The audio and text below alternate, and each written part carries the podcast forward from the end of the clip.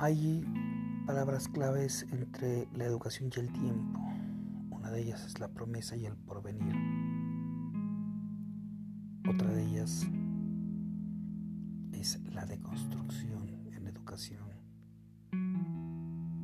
Y como tercera y última palabra clave está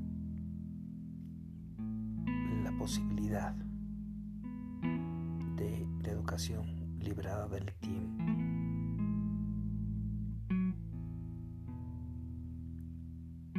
sin el régimen temporal. Esto es básicamente.